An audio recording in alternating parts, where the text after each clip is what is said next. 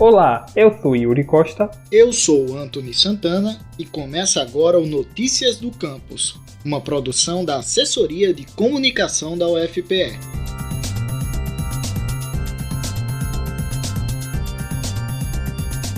Que outubro é o mês da campanha de prevenção ao câncer de mama, todo mundo já sabe.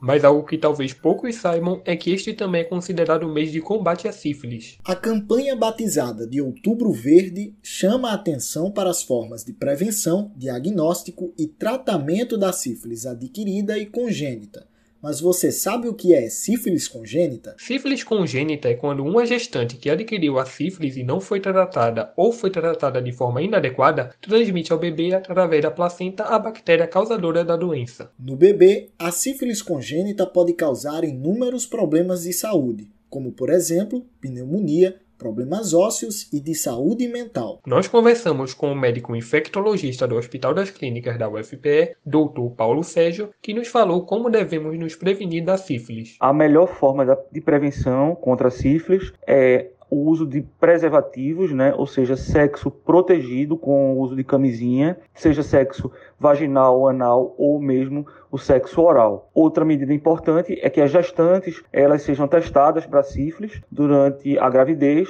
para evitar a transmissão materno-infantil. Segundo o Dr. Paulo, o Brasil aumentou quase quatro vezes o número de casos de sífilis congênita em 10 anos, ficando bem acima da meta estabelecida pela Organização Pan-Americana de Saúde, o que mostra a necessidade de reforçar o diagnóstico da sífilis em gestantes. Inclusive, é importante lembrar que o SUS disponibiliza gratuitamente o teste de sífilis e outras doenças sexualmente transmissíveis.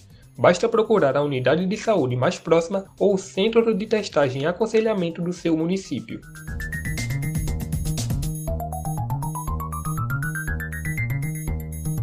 Esse foi o Notícias do Campus de hoje. Acompanhe tudo o que acontece na UFPE através do nosso site ufpe.br/agência. A gente também está no Twitter, UFPE Oficial, e no Instagram, ufpe.oficial. E não esqueça de seguir o Notícias do Campus no Facebook e Spotify.